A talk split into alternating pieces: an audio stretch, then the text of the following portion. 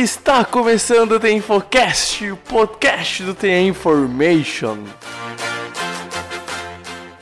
Joga pro alto e reza! Oh my God! Davis is going to run it all the way back. Auburn's going to win the football game. Auburn's going to win the football game. Pass is intercepted at the goal line. A vitória do Kansas City Chiefs!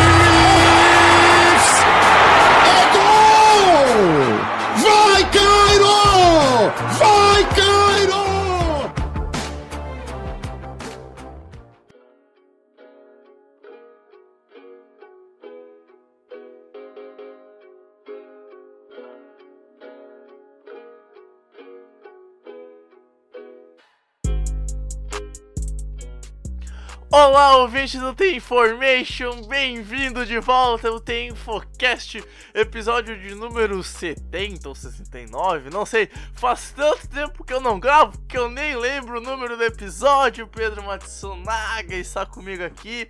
Enfim, voltamos, Pedro, depois de um período sabático de final de, de semestre de faculdade e, e vida pessoal meio corrida.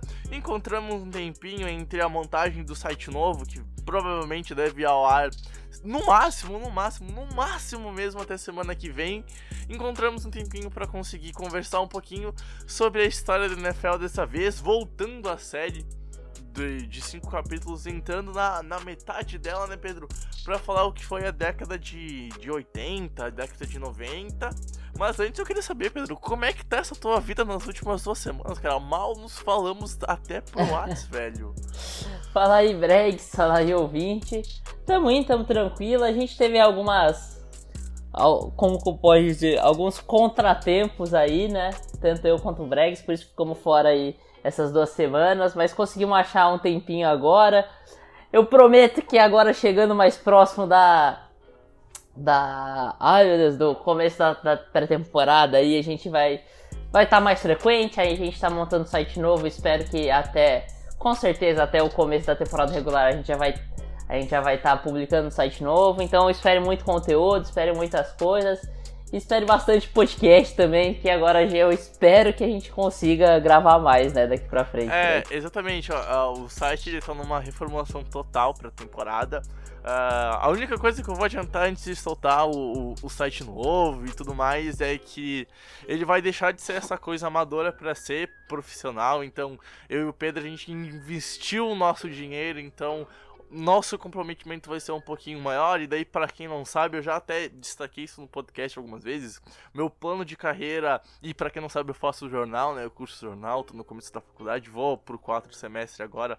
Na, no- na- na- nesse final de ano é, é conseguir trabalhar com futebol americano. Não sou um cara que procura dinheiro na vida, até porque se tu entra no jornal procurando dinheiro, desculpa, tá um pouquinho desiste, errado, né? desiste, é.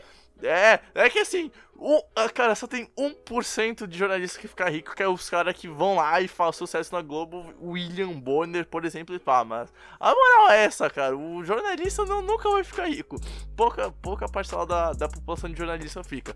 Então a gente tenta alhar um pouquinho, e aí meu plano de carreira agora é conseguir começar, começar com o site e, e vamos ver como é que vai ser, vamos ver como é que vai, vai, se, vai se encaminhar. Muitas mudanças vêm aí. E enquanto isso, a gente vai trabalhando por, por fora, tentando conciliar um, ainda nesse período de site não sendo profissional. Vamos ver como é que vai, vai acontecer agora e se tudo der certo semana que vem, então com, com ele no ar já. Mas isso, isso é papo para outra hora, afinal, né, Pedro? Hoje a gente vai destacar nomes que dá pra se dizer assim que estão no mínimo, no mínimo, no top 15 da história da NFL, Pedro. E com esses nomes a gente vai vingar durante toda a década de, de 80 e 90. Mas antes de começar o podcast, a gente só vai dar os, os recadinhos, os, os recados padrões do site e a gente volta já já bem rapidinho. Então. Espere um pouquinho que depois a gente vai ter um podcast assim pesado pra carregar, porque olha, se a tua internet não for boa, meu amigo, talvez tu nem consiga ouvir esse podcast. Então, bora pros recados.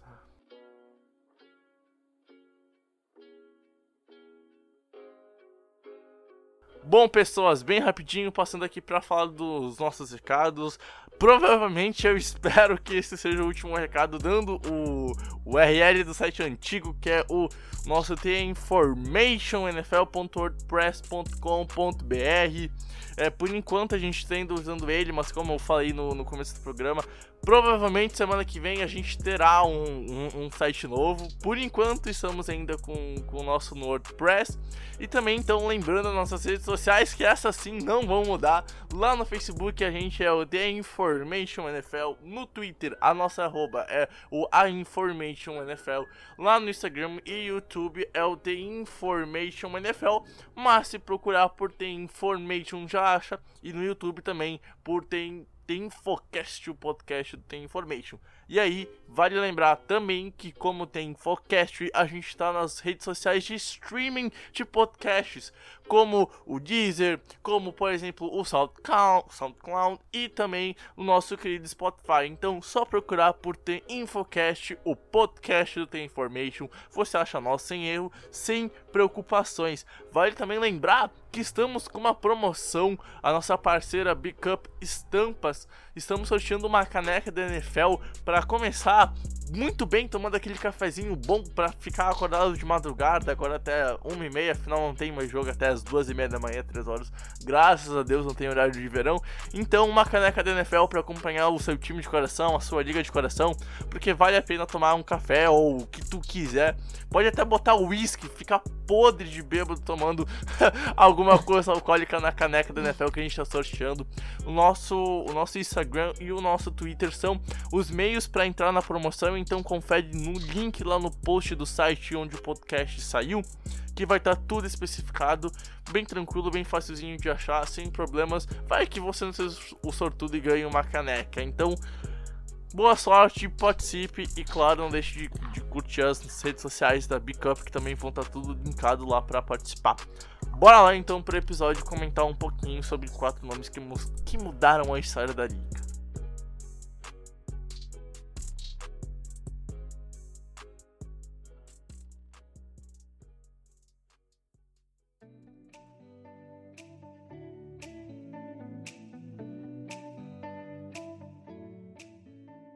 Bom, Pedro Matsunaka, a década de 80 e a década de 90 são talvez as décadas mais importantes da história da NFL. Uh, ah, não em questão de mudanças de jogo, não em questão de mudanças de regra, mas sim porque nomes se tornaram tão populares nesse período que fizeram a liga crescer absurdamente e se tornar o que é hoje. Por exemplo, na década de 90 começou a surgir o salary cap, muito por conta de salários muito altíssimos que esses jogadores poderiam ter.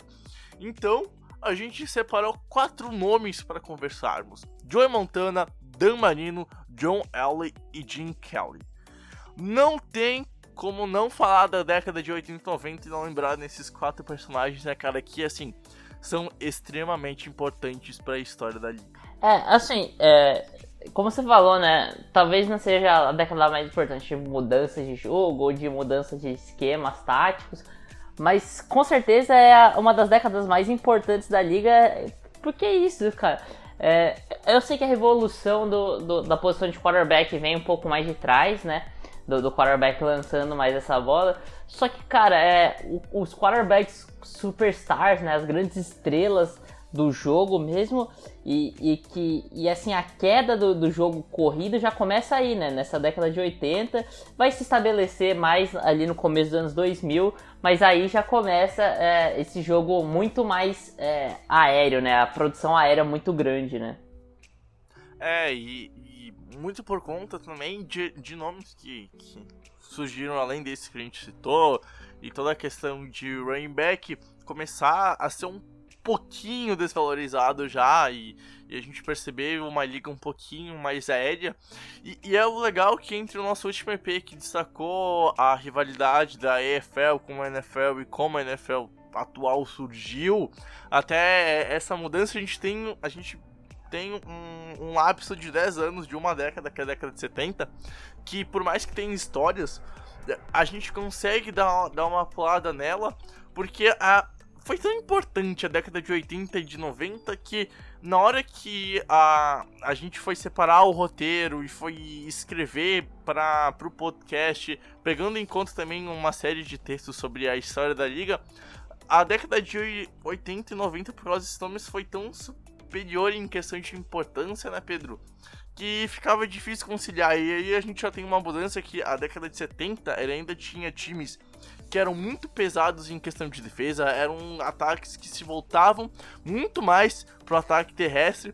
E a década de 80 a gente começou a ter essa mudança, começou a ter uma, uma priorização do jogo aéreo e o primeiro nome que tem como grande destaque na NFL como cara de ser jogo aéreo provavelmente é o Joey Montana, possível GOAT que muita gente discute com Tom Brady, para mim não tem discuta, não tem como discutir isso.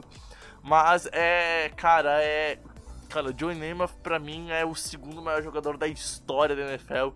E tudo começou em 79, né, Pedro? É, o cara, lá em 79 ele foi ele foi draftado na NFL, né? Entrou na liga ali, foi draftado pelo San Francisco 49ers. E a história a gente já sabe, né, como você falou, o cara que rivaliza com Tom Brady aí na, nas discussões de quem é o GOAT até em fevereiro desse ano ele ainda era o maior campeão de Super Bowl como um quarterback, né? A gente sabe que o Tom Brady passou ele em fevereiro desse ano. Malditos Rams aí para alguns. Mas é, é isso, né? O cara brilhou na liga e lá em 79, mas antes de 79 ele já demonstrava o seu sucesso lá no college, né, Bregs? É isso aí, o, o nosso querido do Joey Montana, ele começou a carreira universitária em 74, ele foi então uh, campeão em 73 nacional no high school, então tipo, desde cedo ele foi um cara que foi vencedor, então ele escolheu jogar por Notre Dame, Uh, ele jogou então de 75 a, a, a 78 e 76 ele não jogou por causa de uma lesão que o fez perder a temporada. Em 75 ele não era ainda o, a grande estrela do time, ele teve pouco mais de 500 jardas, 4 TDs e 8 interceptações, então ele não era o protagonista, ele não era o, o titular. Só que isso mudou em 77 e em 78, com, quando em 77 ele teve pouco menos de 100, de 100 tentativas de passe e de 100 passes completos, perdão, ele teve 99 mais precisamente. Ele conseguiu ter uma temporada para mais de 1.500 jardas passadas, ele teve 11 TDs e 8 interceptações e, é. um rating de mais de, de 130, e, né, Pedro? E é, é legal destacar, né, que, que, de, que a lesão que ele teve em 76, ele deslocou o ombro, e aí em 77 ele entra na como o como o terceiro quarterback, listado como, como o terceiro quarterback, né? O, second, o, o, o, o jogador ali na. É o segundo jogador ali na escala dos reservas de quarterback. E aí, depois de, de alguns resultados decepcionantes, no começo da temporada ele entra durante a temporada e aí se, se destaca como titular absoluto do, da faculdade, né? É, exatamente. E aí, então, no último ano de faculdade dele, em 78, ele teve 10 passes para touchdown, 9 interceptações. Ele tinha um problema, assim, com, com questão de decisões, porque, como dá para perceber, ele sempre teve um número muito alto de interceptações que praticamente quase era igual de passes para touchdown. Ele conseguia produzir bastante jardas, é um, é um outro detalhe também que vale ressaltar. Mesmo que o jogo no college era muito diferente do que é hoje, como a gente percebe na NFL, ele ainda assim conseguia produzir altos níveis. Afinal, em 78 ele teve uma temporada lá em Notre Dame para mais de 2 mil jardas, o que na época não era uma missão muito fácil de se fazer, mesmo sendo o college tendo ah, defesas mais abertas, defesas que não forçavam tanto. E ele sim, ele teve uma, uma boa carreira universitária que, cara, deu uma boa base para quando ele entrou na NFL em 79 no draft quando ele foi pro 49ers, né, Pedro? É, assim, o, o Joe Montana era um cara, assim, no college que, que era um bom jogador, mas não se destacava tanto. Eu acho que o grande triunfo dele foi essa temporada de 78, né, ele se destacando como titular. E, e o episódio do último jogo dele no college, né, que foi o Cotton Ball, que foi contra o, os Fighting Irish, né, Notre Dame contra Houston, que, que, ele, que ele tava tendo um jogo bem, bem razoável, assim, um jogo meio ruim. E, e, ele, ele. O jogo tava em 20 a 12 no intervalo. Só que o, o Joe Montana não conseguiu voltar do intervalo porque ele teve uma hipotermia. Ele tem hipotermia, ele, é ele fica no vestiário sendo tratado pelos médicos. E no, e no terceiro quarto, no final do terceiro quarto, com o jogo 34 a 12 pro, pro Houston, ele volta pro jogo depois de, de, de, se recuperar ali mais ou menos da hipotermia e consegue vencer o Cotton Ball, virando o jogo para 35 a 34. Eu acho que esse, esse jogo é um dos principais da carreira do Joe Montana, apesar de ainda não ser no college.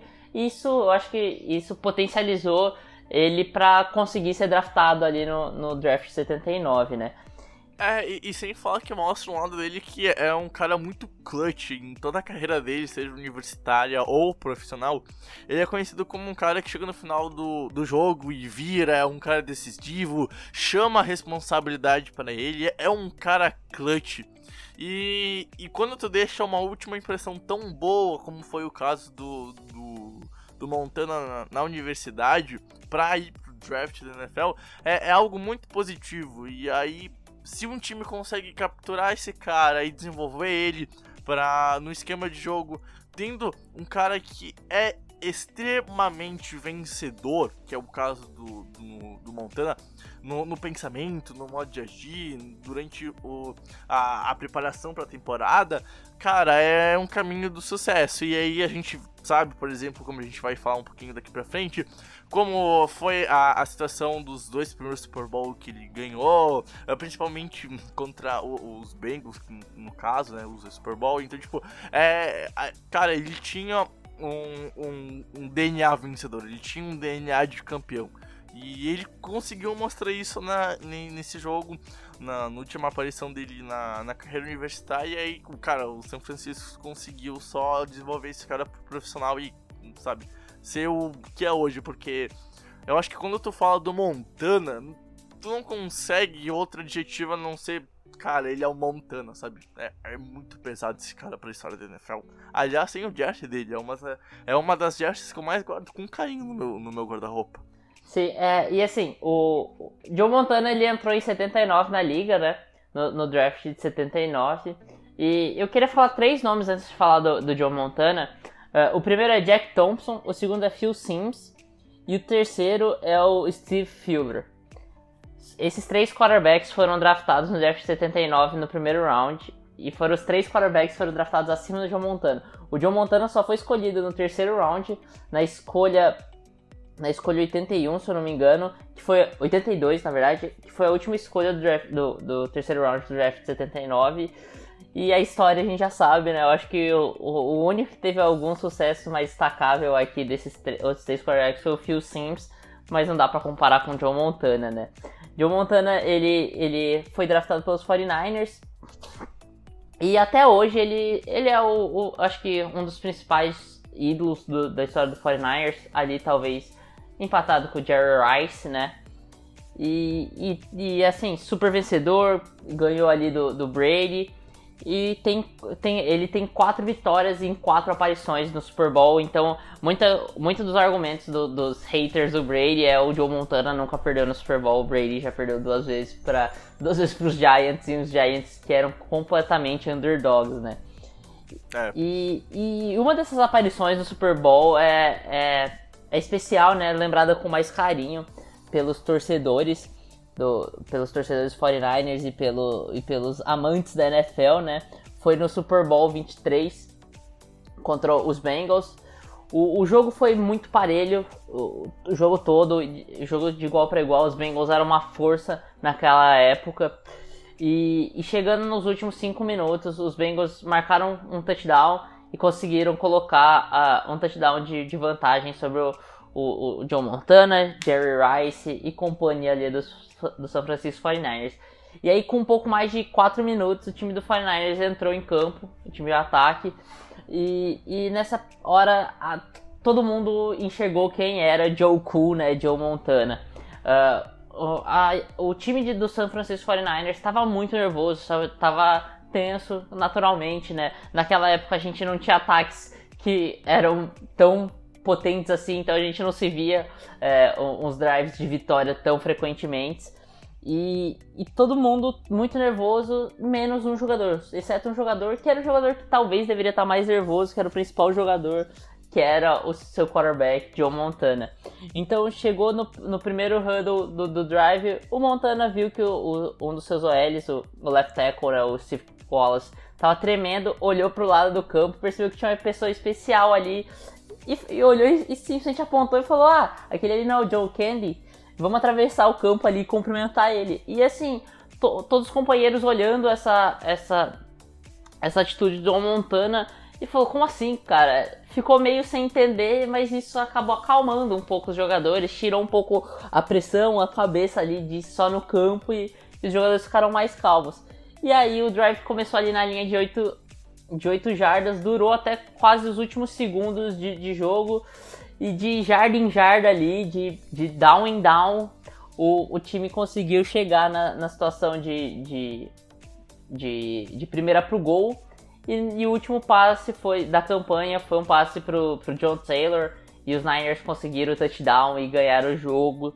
Isso leva o, o Joe Montana para pro, pro Hall da Fama, né? e pro hall dos maiores jogadores da história. E assim, o, esse drive é, é lembrado como The Drive, né? Na, na, na, história da liga. E muito por causa desse episódio, o Joe Montana é chamado de Joe Cool, né?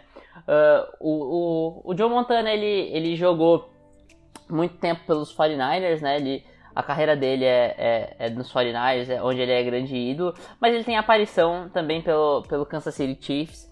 Ali ele jogou de 79, né, quando foi draftado até 92 pelos 49ers, e a temporada de 93 e a temporada de 94 ele joga ali pelos, pelo Kansas City Chiefs. Ele não fez nada muito relevante nos Chiefs, mas é, é algo que, que fez parte da carreira dele, né? E, e o John Montana não é simplesmente o, o QB um QB que marca a história, um QB super vencedor, mas também um jogador, um, um jogador que mudou o jeito de se jogar futebol americano, o jeito de, se, de pensar futebol americano. Porque ele não tem os maiores números, assim, como stats é, de, de, de passes e de TDs, você não vai elevar ele a um patamar muito alto, mas ele, cara, ele fazia magia, ele é, era o passe na hora certa, era a tranquilidade dele, né, o Joe Cool ali nos momentos que precisavam. E, e John Montana é até hoje lembrado por, um, por uma característica que é imensurável, né? que, que a gente vê em caras como Tom Brady e a gente vê em caras como o Russell Wilson, por exemplo, ele é muito destacado por isso, que é a clutchness dele, né? O, é um jogador decisivo, é um jogador que na, no, no clutch time eles definem, então são jogadores espe espetaculares por isso. E finalizando a carreira do Joe Football, né? É, em 2000 ele foi, ele entrou pro Hall da Fama e vai ser lembrado para sempre como no mínimo top 3 QBs da história e vai sempre estar no Hall da Fama, né? Lá em Kenton, Ohio, né, Bregs? É, é aquela coisa, o cara, quem ama NFL quando ouve o nome de, de, de Joey Montana dá aquele sorrisinho, fica feliz, lembra, lembra daquela imagem do camisa 16, ah, é lindo demais. E vale destacar que se não fosse o Joey Montana, provavelmente o Tom Brady teria escolhido a carreira de beisebol. Porque na, na, na final da NFC contra. A da, da NFC contra os Dallas, desse, desse mesmo ano contra o Super Bowl dos Bengals, o John Montana conseguiu fazer um passe assim no último cronômetro zerado por Tyrant da equipe. O, o, o. Puta que brilhou como é, é o nome do cara? Eu até. Pro. Quem? Ah, quem era o Tende que recebeu. Quem era o Tende dos Niners que recebeu aquele passe do Montana ah, contra o, Dallas, Pedro? O do TD? Isso! Ah, o John Taylor? É. Isso aí, o, o John Taylor. Conhecido essa jogada como T-Cat, e foi a jogada que, por exemplo, fez o Tom Brady amar futebol americano e falar, eu quero jogar isso. Então, é, vale. Cara, falar que se não fosse Joe Montana, talvez não teríamos Tom Brady na, na NFL. Mas acima de tudo, cara, eu acho que assim, o, o Joey Montana é aquele cara que, que nem tu falou, Pedro, não é um, um jogador de stats. Eu, é, eu acho que para tu destacar o quão o cara é bom no esporte, não basta apenas estatísticas, porque estatísticas são falsas de vez em quando. É, é, tu tem que mostrar as lances, tu tem que ver quem era o cara durante o último período. Então, tipo, cara, vai numa hora no YouTube, pega lá e põe lá highlights do Joey Montana ou comebacks de Joey Montana, tipo, cara, tu vai ver mágica em campo, tu vai ver passes que tu não sabe de onde é que ele tirou para con conseguir conectar com seus receivers, com com running back, com tight end, então, tipo, ele fazia mágica que, cara, não tem como tu transformar isso em palavras, tem que ver os lances para entender quem foi Joe Montana. A NFL tem, se não me engano, no canal oficial dela no YouTube, tem quatro jogos do Montana. E se eu não me engano, tem esse Super Bowl contra o. o o, o nosso querido Cincinnati oh, Bengals. Confundi. E aí. e aí, cara, meu, pega, vê, é, é muito bom. Tu gosta de NFL, mas não conhece tantos jogos da, da, do século passado, vale a pena ver, vale a pena assistir. Cara, vale a pena porque, tipo, meu, Joey Montana é, é, surreal, ele ganhou outros três Super Bowls, inclusive outro em cima do, do dos Bengals, mais dois contra contra uh, Super Bowl 25, acho que foi que ele ganhou contra os Bengals, enfim. E, e, também vale citar, cara, que ele ajudou a desenvolver o Steve Young, outro jogador surreal de bom que os 49ers tiveram na, na franquia. E aí o Steve Young assumiu a titularidade da posição de quarterback quando o, o John Montana saiu para ir pro, pro nosso querido Kansas City Chiefs. E assim, é, provavelmente só pede em questões de carreira pro Tom Brady, porque é, é, eu acho que assim, se tu não gostar do Joe Montana, tu tem um grave problema a gostar com, com nomes da, da história. E aí tá um detalhe, Pedro, que hoje em dia, pelo menos no Brasil, cara, eu não consigo achar ninguém na comunidade de, de futebol americano que fale que não gosta de Joe Montana. Tipo, ele é um nome muito amado, lembrado com muito carinho, mesmo tanto tempo depois da carreira ter terminado e mesmo muita gente não tendo visto ele jogar. Algo que, que às vezes é meio improvável, porque a gente não tem, uh, por exemplo, uh, esse carinho com, com Jim Kelly ou com Dan Marino, que é o nome mais lembrado da, dessa mesmo período também, mas não tem, é, parece esse amor com, com, com o Montana como tem do, com os outros como tem do Montana.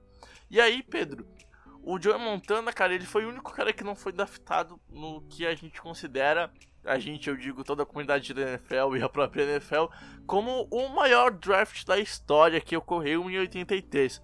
E aí já vou indicar aqui, dar uma dica cultural. A ESPN tem um baita documentário que é o, o draft de 83, procura lá no Watch ou tu, deve também achar em algum lugar para fazer download na, na internet, vale muito a pena ver que assim, é um ano que o draft teve uma mudança de paradigmas. Naquele ano, então, a gente teve o melhor board de quarterbacks na história da NFL e onde saíram seis jogadores na primeira rodada. E pra ter noção, por exemplo, tem anos que não sai seis quarterbacks em três, quatro rodadas. Ou, por exemplo, o Tom Brady, no ano que ele foi draftado, ele foi o sexto QB a sair, saindo só no final da sexta rodada. Então, tinha muito talento. E o primeiro deles foi o John Elway indo para o Colts e depois ele conseguiu obrigar o Colts a trocar ele para ir para os Broncos, onde a gente lembra que ele jogou e fez toda a história. O Todd Blockett foi o segundo QB indo para os Chiefs e aí a gente não lembra tanto dele porque, sim, não teve tanto sucesso. Jim Kelly foi o terceiro para ir para os Bills na pick 14. E aí, então depois, os Patriots foram outro time que pegaram um QB, selecionando o Tony Isnon, que é um cara que a gente não lembra muito também, não fez quase nada na NFL.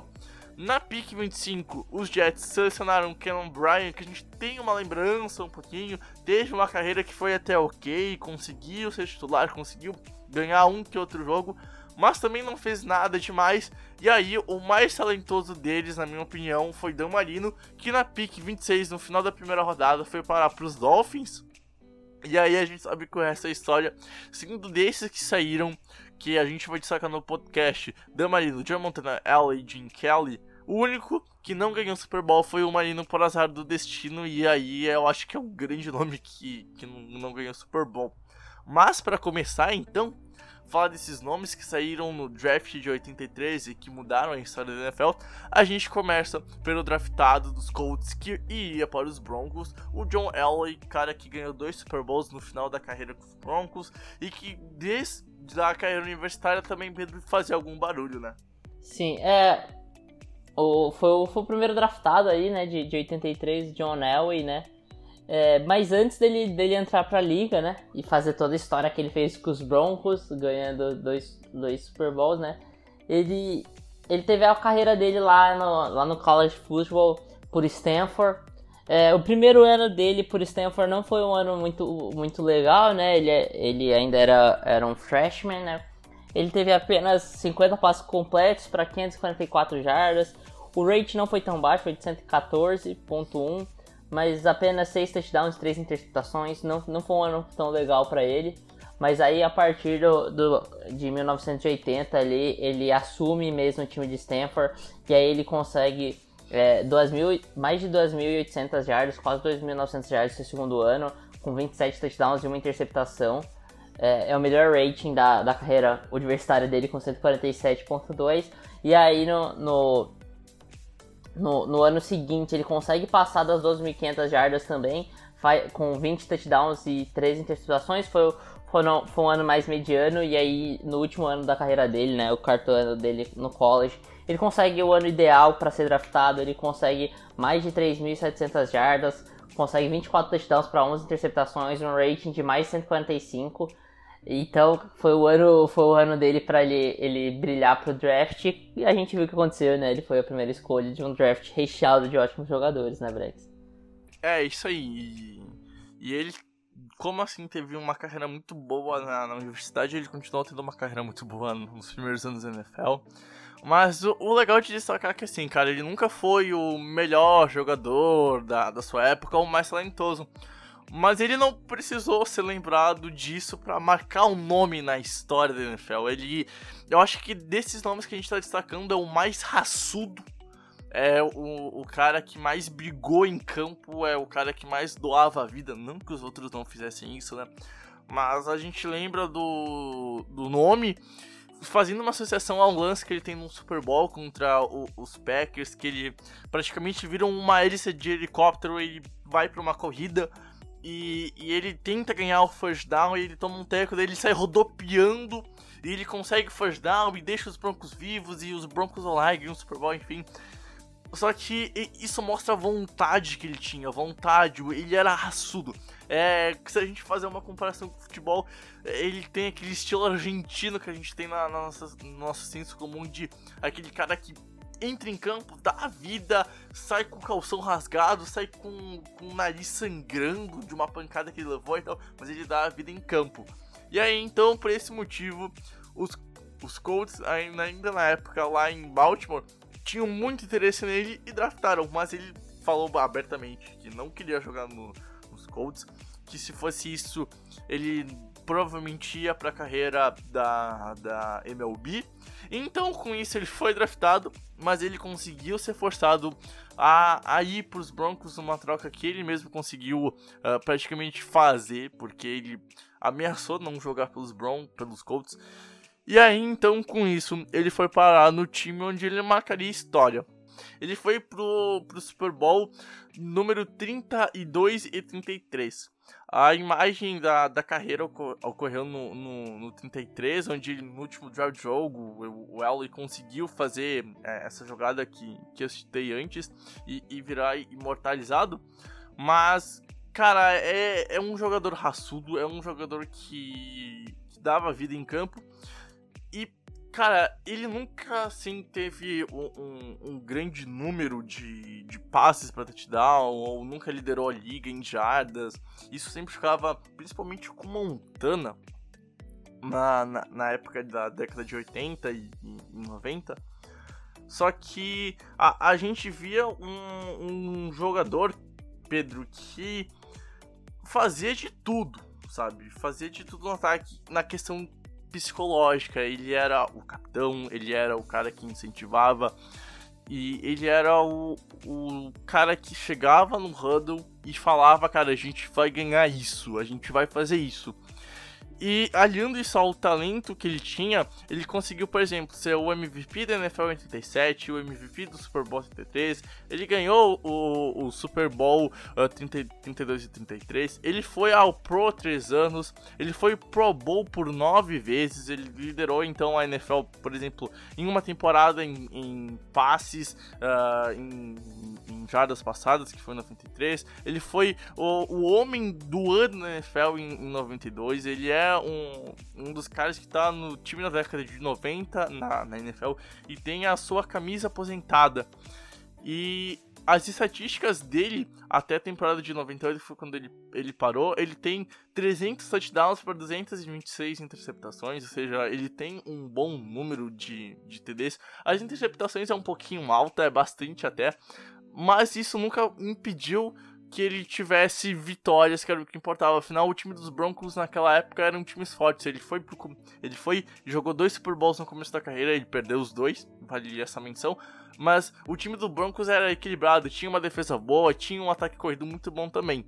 Já a Jardes, ele foi um cara que uh, teve bastante, conseguiu ter mais de 51 mil jardas no final da, da sua carreira, muito por conta também da evolução que a NFL teve na década de 90. Ele jogou até o final da década, foi. Acho que dá pra dizer, né, Pedro, que a década de 90 é a década que fez a, a transição do passe para corrida e o que seria o principal no ataque. E aí, com isso, no final, ele, com, ele começou a aparecer mais como um, um, bom passador em questão de números finais de jardas passadas. Não que ele não fosse antes, afinal, ele sempre foi um cara que teve bastante precisão. E ele termina a carreira com mais de 4 mil passes completos e ganhando os dois últimos Super Bowls onde a gente esperava que ele na temporada de 97 talvez ele nem jogasse. Ele vai lá, ele consegue ser campeão do Super Bowl, a gente espera que ele pare, que ele se aposente como campeão do Super Bowl, ele fala que vai voltar, vai lá, ganha o Super Bowl. E aí ele se aposenta dando dois títulos que ele não conseguiu no começo da carreira. E, e o Elliott fala muito isso em, em entrevistas e que perturbava bastante a questão dele ter perdido dois Super Bowls no começo da carreira. E não ter dado esses títulos para os Broncos. E, e, que a força de vontade dele sempre, obviamente todo mundo quer ser campeão, mas ele tinha um algo a mais por ter perdido esses, esses dois Super Bowls. Ele queria dar essa felicidade pro torcedor dos Broncos, para a franquia Denver Broncos. E eu creio que ele só se aposentou depois do segundo Super Bowl porque ele não estava satisfeito após o primeiro. Ele queria mais, ele tinha a visão que ele, mais o, o time inteiro dos Broncos, conseguiria ser campeão de novo. Eu acho que então por isso ele continuou. E aí ele decidiu se aposentar só depois do Super Bowl contra o, o nosso querido Green Bay Packers, que naquela época tinha Bert Favre, enfim, outro nome que, gigantesco, mas que a gente não vai citar nesse podcast, mas que vale a pena pesquisar um pouquinho por fora, foi de esportes. E aí então, o Ellie, após o Super Bowl que ele faz a jogada a jogada de helicóptero, que ele dá a pirueta, ele decide se aposentar, ele termina a carreira então como um dos maiores nomes na história da NFL, um dos maiores nomes, se não o maior nome no, no Denver Broncos. Eu acho que talvez o Peyton Manning consiga brigar um pouquinho com ele, mas não é indiscutível, tanto que ele tem a camisa aposentada lá em Denver, né, Pedro? Aí, cara, o, o John Elway, ele, é, ele tem a participação nos três títulos do Denver Broncos, né? Porque porque o John Elway ele tem os dois títulos como jogador, os dois primeiros títulos da história do Broncos. E, e aí, a partir de 2011, ele virou General Manager e vice-presidente executivo das operações de futebol, né? Do, dos Denver Broncos. E, e aí ele conquista também em 2015, junto com o Peyton Manning, com trabalho mais gerencial o, o terceiro Super Bowl da, da franquia, né? Isso aí, isso aí.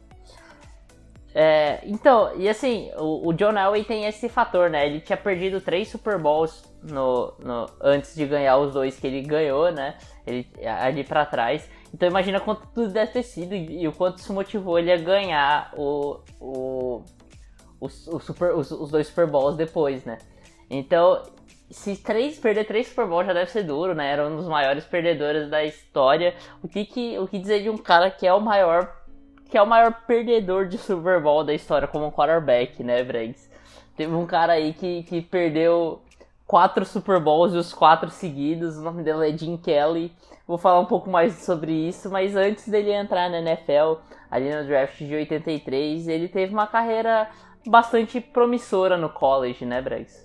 É, isso aí, ele jogou por, por Miami. Ele teve um recorde final na, na faculdade entre a temporada de 79 e 82, Pedro, ou seja, 4 anos que ele esteve lá. Ele teve 30 vitórias e 15 derrotas, ou seja, ele teve o dobro de vitórias do que de derrotas. Ele foi um cara que teve a titularidade nos anos de 80 e 81, onde ele teve temporadas para mais de 10 TDs onde teve 11, 14 consecutivamente. Ele teve um, uma carreira com bastante interceptações. Nesses dois anos de titulares, ele teve 21 interceptações, sendo 7 em 80 e 14 em 81. Então, é, é, cara, é um número muito alto, velho. Ele chegou a ter uma temporada de um TD, uma interceptação na, na carreira universitária e sempre produziu também muito número de jardas, como por exemplo em 81, quando ele conseguiu quase 2.500 jardas, ficou com 2.403 mais precisamente. E aí então, por causa desse fator de uma alta produção e um talento que poderia ser, se bem lapidado, e claro, o principal fator na, na transição dele da, da, do college para NFL foi a questão de decisões para não cometer os passes burros que ele tinha na, na universidade para diminuir esse número de interceptações foi bem trabalhado nos Bills e aliado com uma defesa muito forte, né, Pedro? Os Bills se tornaram possivelmente a maior franquia perdedora na história da NFL, se é que isso dá para se dizer assim. Infelizmente, eu tenho certeza que o torcedor dos Bills, quando ouve o nome do Jim Kelly, começa a chorar e lembra dos anos 90. Por nostalgia e por tristeza também, que foi do período mais vencedor do time. E aí, né, Pedro, o, o Jim Kelly chega como grande esperança pro, pro time do, do dos, dos nossos queridos Buffalo Bills para a temporada de 90, pros anos 90, para ser um nome que mudaria. E de certa forma conseguiu mudar até, né, velho? É, então, é, é, é, legal destacar, né, que apesar de ser draftado no, no draft de 83, de 83, o Jim Kelly, ele ele só começa a, a, a, jogar realmente pelos Bills e ser titular em 86, porque em 80, a temporada de 84 e 85 ele jogou na USFL, né? E depois volta pro, pro, pro time que foi draftado, que foi o Buffalo Bills, e assume ali a titularidade no, no ano de, de 86 e, e até 96, quando se aposenta, ele foi o, o principal o principal comandante ali dos Bills, o, o quarterback titular do, do Buffalo Bills, né? É, e na época, assim, o, o Bills virou uma potência sob a mão do Jim Kelly, né? Assim, a, a gente fala, tipo, tem muita gente que já tá de saco cheio dos Patriots, que, que os Patriots chegaram no Super Bowl nos últimos três anos, né? Cara, e muita gente fala da dinastia dos Patriots. O que falar de um time que chegou quatro vezes seguidas no Super Bowl, isso é um recorde da liga, né? Não, isso não aconteceu antes e nem depois do, do, dos Bills é, fazerem isso, né? Na era Super Bowl, o, o, time que mais se aproximou disso é hoje o New England Patriots, que conseguiu chegar em quatro Super Bowls em cinco anos, né? E, e, cara, coitado do Buffalo Bills, né? Um time que foi tão dominante na, na, na AFC, né? É, apanhou tanto no Super Bowl, né? Quatro vezes seguidas é, entre, entre 91 e, e 94 o, os Buffalo foram para todos os Super Bowls e perderam todos. E é triste, né? Um dos grandes quarterbacks da história, que é o Jim Kelly, é completamente dominante no, no, na AFC. Ninguém conseguia parar eles nem nos playoffs, nem na temporada regular. E, e assim, é, é e o primeiro Super Bowl foi animador, né? Perdeu por 20 a 19. Os Giants ganharam por muito pouco do, do, dos Bills. E aí quando eles chegam no Super Bowl seguinte, no seguinte, se espera que eles conseguissem ser campeão, mas eles tomam porrada atrás de porrada, principalmente o Super Bowl é, o Super Bowl 40, é, 40 ó, 27, que eles apanham muito dos Dallas Cowboys, né? Tomam 52 a 17, aí no ano seguinte perdem de novo pros Cowboys de 30 a 13. E assim, um dos grandes caras da, da, da liga, é, mas tristemente é, é lembrado por por perder, né? Ele simplesmente é lembrado por perder quatro seguidas, como o Bills é lembrado também por esse recorde negativo que eles têm de conseguir perder quatro vezes seguidas o Super Bowl. É, mas mesmo sem ganhar nenhum anel, né, sem levar nenhum Super Bowl, o Jim Kelly entrou merecidamente no Hall da Fama em 2002 e com certeza vai ser lembrado eternamente pelos fãs do Buffalo Bills. Os Bills não ganharam, mas é, com certeza é o, o QB mais andado da história dos Bills, o grande ídolo da história dos Bills é o Jim Kelly, né, Brex? É, e, e, fez grandes rivalidades com, com, por exemplo, o, o rival de divisão lá, com os Dolphins do Marina, que é o próximo nome que a gente vai destacar mas ainda focando no, no Kelly, é, fez grandes rivalidades com, com os Dolphins. Ah, era o único time que naquela época poderia parar o, o a potência que era os Bills na, na, na UFC. E, e, ainda assim, às vezes não conseguia. Era muito esperado todo ano, principalmente nesses quatro primeiros anos da década de 90, esse confronto, porque durante toda a temporada a gente sabia que o Buffalo Bills ia se transformar, ia virar uma potência maior do que já era nos playoffs. Era um time que tinha o DNA vencedor, se é que dá pra dizer, porque era um time que vencia muito, mas não conseguia vencer quando era preciso.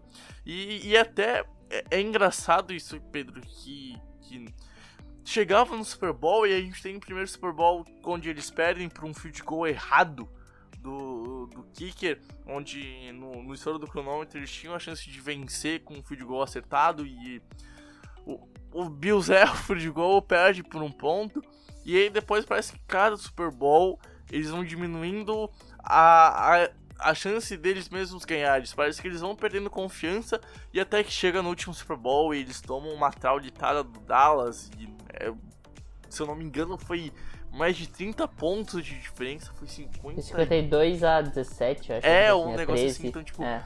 foi, foi um, um, soco atrás de soco. E parece que o time se afetava em, em jogar Super Bowl. É, é, aquela, é aquela coisa de, por exemplo, uh, hoje em dia, aproveitando a situação do Messi, que o Messi não ganha nada com a Argentina, e parece que isso vira num senso comum e se torna verdade, e, e se torna a, põe um medo no, no, no, time. E a gente via um, um, Buffalo Bills naquela época que conseguia chegar no Super Bowl. E depois do primeiro Super Bowl, praticamente não conseguia repetir essas façanhas, esse jogo muito bem jogado que eles tinham durante toda a temporada e os playoffs na, na AFC, chegavam no Super Bowl e não conseguiam repetir isso. Então parece que o time se abatia com o peso do jogo, se abatia com o peso dessa responsabilidade de, meu, acabar com essa zica de perder, porque, cara, Vamos supor que fica com que ganha um Super Bowl nesse período de 4. Meu, tu ainda vai lembrar como um time pá, ganha um Super Bowl, perdeu 3, perdeu 3, mas ganhou um, fica um, um consenso diferente. É muito pesado esse, essa questão do, do 0-4 Super Bowl. E vale também a menção que o Jim Kelly não jogou o último Super Bowl, ele estava no elenco, mas ele não foi o, não, não foi o starter do, do Super Bowl. Mas estava lá no elenco, acaba sendo um QB com 0-4 na, na, na carreira em Super Bowl e é o pior recorde para um QB e que dificilmente vai ser batido por, por algum outro nome na liga. Afinal, é, se já é difícil chegar em Super Bowl, imagina chegar e perder 4. Então, né, fazer o quê? E aliás, eu tenho pena, eu queria que os Bills tivessem caído no Super Bowl nesse período, ainda mais pelo Jim Kelly, gosto bastante dele. E aliás, se não me engano, eles têm, ele tem a camisa aposentada nos Bills. Se não me engano, o número 12 está aposentado, Pedro. Sim, sim. Mas o último nome é o do Dan Marino, né, Pedro? Que marcou a história da NFL, principalmente por causa do, do talento dele, que infelizmente não rendeu frutos em questão de títulos. Mas eu acho que é o cara que, dos não campeões da NFL, é o melhor jogador e o mais lembrado por toda a NFL. É, e, e assim, antes do, dele entrar na NFL ali, ele foi, ele foi o último dos QBs draftados na primeira round do, do, da, da, de 83, né, draft de 83, e isso é meio contraditório por ele ser o QB mais vitorioso do, no college, né? Desde o ano de freshman, ele é titular no college, acumulando bons números nos três primeiros anos, principalmente. No primeiro ano dele, ele já como freshman, ele já passa das 1.600 jardas, consegue 10 touchdowns, um rate 128. No segundo ano, ele passa novamente das 1.600 jardas, consegue 15 touchdowns e, e um rating de 121. E, e, em 1981 ele consegue passar das, das 2.800 jardas, conseguindo 37 touchdowns e um rate de 143. Então, tipo, ele sempre teve um rate bem alto, número de touchdowns bem interessantes e muito vitorioso, né? Durante, durante essas temporadas, essas três temporadas, Pittsburgh conseguiu, Pitt, né, a Universidade de Pittsburgh, conseguiu 33 vitórias e só 3 derrotas durante esses três anos. Eles conseguiram 11, 11 e 1 nesses três anos seguidos, mas chega o, o, o último a última temporada e Pittsburgh tem uma transição de técnicos e acaba terminando a temporada com uma uma, uma um recorde de 7-3 e, e aí isso cai por terra, né? E o Dan Marino ele, ele tinha um número elevado de interceptações, né? ele teve 79 touchdowns, um número altíssimo no, na, no college, mas foram 69 interceptações, também um número muito alto. E logo no, no, no começo do processo do draft de 83, acabou tendo um rumor de que o, o, o Dan Marino usava drogas recreativamente, então isso fez ele também despencar no draft. Então eu acho que é, esse último ano muito ruim do, do, do, da Universidade de Pittsburgh, é, com, aliado com um número alto de interceptações da Marino e, e essa, esse rumor de, de, uso de drogas acabaram fazendo ele despencar no, no draft, né, Bregs? É, e aí então, ah, tinha a expectativa também dele ser, ser draftado por, pelos Steelers, que acabam optando por pegar um, um jogador que teria uma curta carreira na NFL Uh, eles foram atrás de um DL que acabou tendo um acidente de carro no mesmo ano e ficou paraplégico, enfim. Hum, e, e, precisavam de um QB, queriam uma transição naquele período para os Steelers. Mas ele acabou sendo passado e aí caiu no colo praticamente dos Dolphins. Que, cara, é. Hum, é simplesmente o maior QB sem nenhum anel. Uh, o Marina é um homem que, que mudou o jogo e ele teve sua carreira inteira nos Dolphins desde 83 a 99, quando ele se aposentou. Uh, para quem viu o QB jogar ao vivo, VT ou em jogos gravados no YouTube, sabe o quão mágico ele era, assim como Montana, que a gente já falou nesse episódio, assim como voltando muito mais atrás, mas que começava esse caminho, a questão do, do United, e hoje em dia com Brady, como foi Peyton Manning até pouco tempo atrás, antes da aposentadoria, então ele fazia assim suas mágicas em campo. E sabe aquela frase que é sempre usada nos finais de jogos em playoffs, está na hora de separar os homens dos meninos e blá blá blá? Bom, cara, o Marino chegava nessas horas desde o começo da carreira e ele ficava do lado dos homens. Ele é aquele cara que, que não tremia.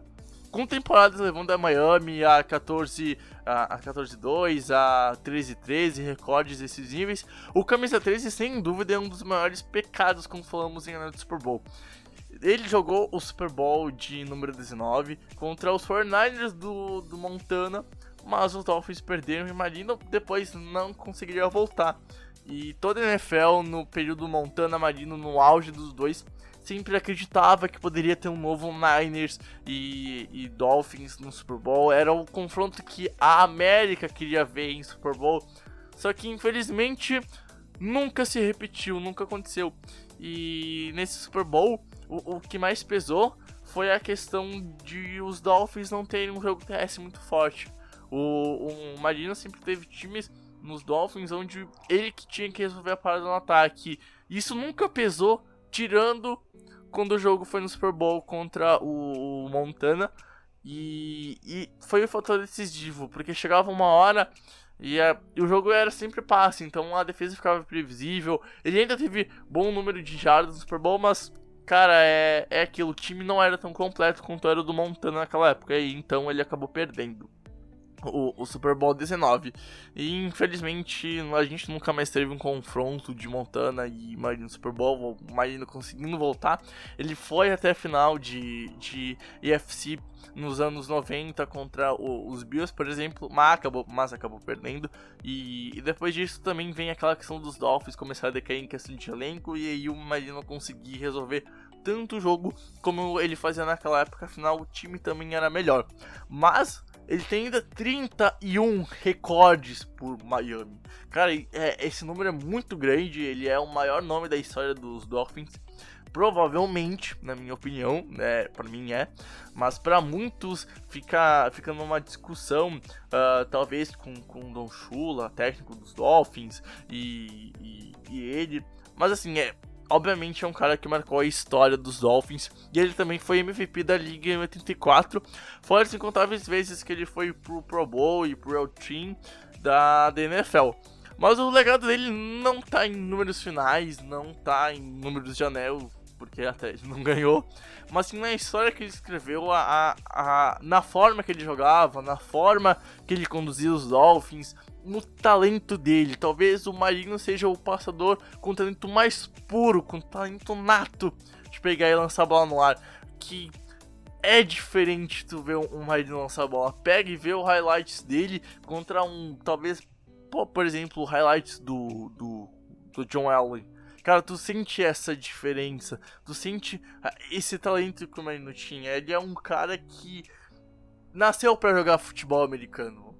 Ele é aquele cara que, se ele não fosse talvez um atleta tão bom quanto ele era, ele ainda assim ele teria essa mágica, porque ele nasceu, parece com dom, ele nasceu com, com isso marcado nele. Esse talento de pegar uma futebola e conseguir fazer passes incríveis, passes que viajavam e caiu no colo de, do recebedor, assim como, por exemplo, o Peyton Manning faça Talvez Peyton Manning seja atrás em questão de talento nato para passar a bola depois do, do Damarino. E são nomes que, que marcam a história da NFL nessa questão de, cara, ter isso, ter esse feeling que por mais que tu treine, tu não consegue ter, sabe? Essa magia, é, essa, é, essa sensação de, cara, é, é um passe desses, um passe desses caras quando eles estão no, no dia, no auge, é impossível de parar. E aí, então, com isso, com, com toda essa mística que era traduzida em, em, números finais de TDs, em jardas, mas que infelizmente nunca virou um título, Marino entrou no Hall da Fama em 2005 e tendo uh, seu nome eternizado na, na tendo seu nome uh, na história da NFL, tendo o, o, seu busto lá no em Canton, Ohio, onde ficou Hall da Fama. E, e mais que isso, cara, marcando a, a, a NFL na questão de ser o, o, jogador mais talentoso e provando que com o ataque aéreo tu conseguir ir mais, a, mais à frente, não só dependendo do seu jogo terrestre. Com ele a gente viu o time dos Dolphins que corriam mal e passavam muito, muito além, que era algo que ainda não havia acontecido na NFL. Então ele sim revolucionou o jogo, não conseguiu transformar, transformar em algum anel, mas sim ele fez uma revolução ele é um dos homens mais importantes pra gente ter a NFL como a gente conhece hoje, né, Pedro? É, e, e assim, é uma comparação pro, pro amante da NFL mais, mais recente, né, que acompanha um pouco mais os últimos anos, é, a gente pode comparar ele com o Peyton Manning, né? O Peyton Manning, assim, ele ganhou duas vezes o Super Bowl, mas até, até o final da carreira dele, né, o, até a última temporada dele só tinha um título, e muito se questionava do Peyton Manning sobre ele não ter não ter títulos, né? Ele só ter um Super Bowl. E, e assim, o Dan Marino é meio Peyton Manning, né? É, a diferença é que o Peyton Manning conseguiu o título e os dois, né? Ele conseguiu mais de um título, então para confirmar isso. Mas é isso, era um cara extremamente recordista. Então, assim, os recordes que o Peyton Manning batia, que, que foram muitos e, e que todo mundo aplaudia, antes pertenciam ao Dan Marino, entendeu?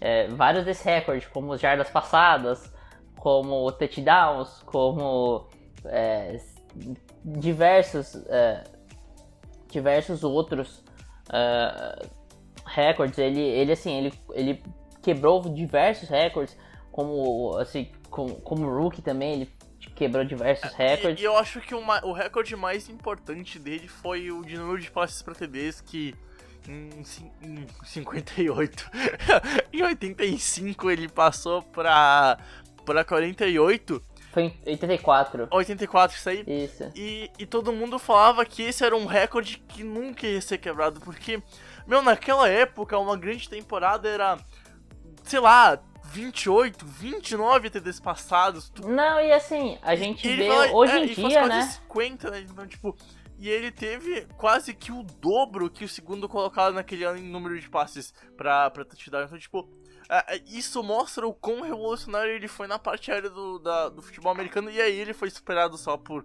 uh, pelo o, o Peyton Manning, que foi pra 50, depois teve o, o Tom Brady. Não, foi o Peyton Manning 49, o Tom Brady 50. E aí o, o Peyton Manning 55. O, o Peyton Manning não teve, não teve 50 e depois foi pra 56? Não, foi 49, aí o Tom Brady bateu com 50 ah, o Randy isso Moss. Aí, isso aí, isso e aí, aí o, o Peyton Manning bateu eu, de novo eu 55. Acho, eu, acho, eu acho que eu confundi na, na, ainda com os números na época que eu jogava no Madden, desculpa, desculpa. Uhum. Mas, é, Mas é isso. E, e, cara, é só ver, né? Na temporada passada todo mundo ficou de boca aberta com o Patrick Mahomes passando pra 50 touchdowns. É, e assim, cara, é isso em 2018, 2019. Que, cara, a gente vê todo ano alguém passando para pelo menos 30 e poucos touchdowns. Na época ninguém passava para mais de 30 touchdowns. Foi lá o Dan Marino e passou para 48. Então você vê o absurdo que, é o Dan, que o Dan Marino era, né? É, cara, ele, ele era surreal, velho. Ele era surreal. Era mágico, era mágico. É, né? e, e, e assim, eu acho que na, na uma das gestas que ainda eu tenho que comprar para conseguir formar minha tier, minha meu hall de, de QBs, eu tenho do Brady, eu tenho do do, do Montana e a, a, a, próxima que eu quero endereçar é do Marino, porque uh, um, um Marino é. Cara, ele jogava muito, velho. Ele jogava muito. Ele tinha o dom, ele tinha o talento. E, e sei lá, não, não conseguiu transformar em título. Mas ele tinha esse feeling de jogar futebol americano. E aliás, ele era tão bom que teve carreira de ator também. Tem, tem esse detalhe. Ele, Ace Ventura. É, esse Ventura. É impossível tu falar do Dan Marino e não falar da carreira de ator que ele teve em Hollywood. Ele é um grande cara que, aliás, mereceria um episódio no falecido Choque de Cultura. Porque o cara é, é nome de cultura na, na, na cultura pop do futebol americano. Olha esse detalhe.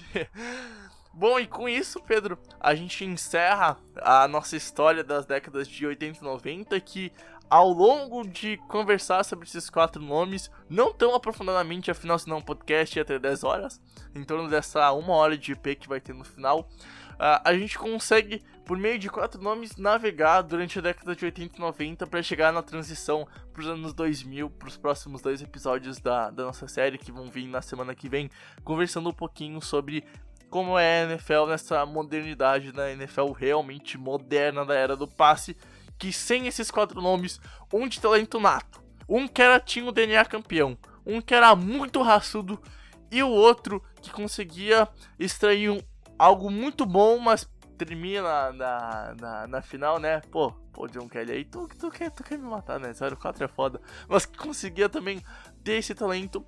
Mudaram a história, principalmente no jogador da NFL e, e, cara, são os grandes nomes da década de 80 e 90. A gente encerra o nosso podcast e vai pro último bloco. Sonora. Bom, Pedro Matsunaga, passamos num, num período de 20 anos da liga que tem nomes muito gigantescos além desse que a gente foi e que vale a pena serem ressaltados, como Brett Favre, a gente tem Jerry Rice, que fez boa dupla, aliás, com, o Joey Montana, e, e tanto outros nomes também na defesa que vale a estudar. São, são, são décadas que, tem, que, tiveram nomes que nasceram então desde hoje na história. Talvez seja o período que mais nasceu estrelas que, que estejam no, no, nosso coração em questão de serem tão bons. Afinal, é um período que a gente teve uma revolução do jogo, aliado a jogadores que se aposentaram e estão no hall da fama atualmente, porque obviamente não tem como a, a gente tá vivendo agora e querer pôr uns nomes de agora no mesmo hall desses nomes que a gente citou, tem que ter um tempinho a mais. Talvez aqui uns 15, 20 anos a gente consiga comparar essas duas gerações a que a gente vive agora, que está no final de carreira, com essa que a gente já consegue analisar a carreira inteira.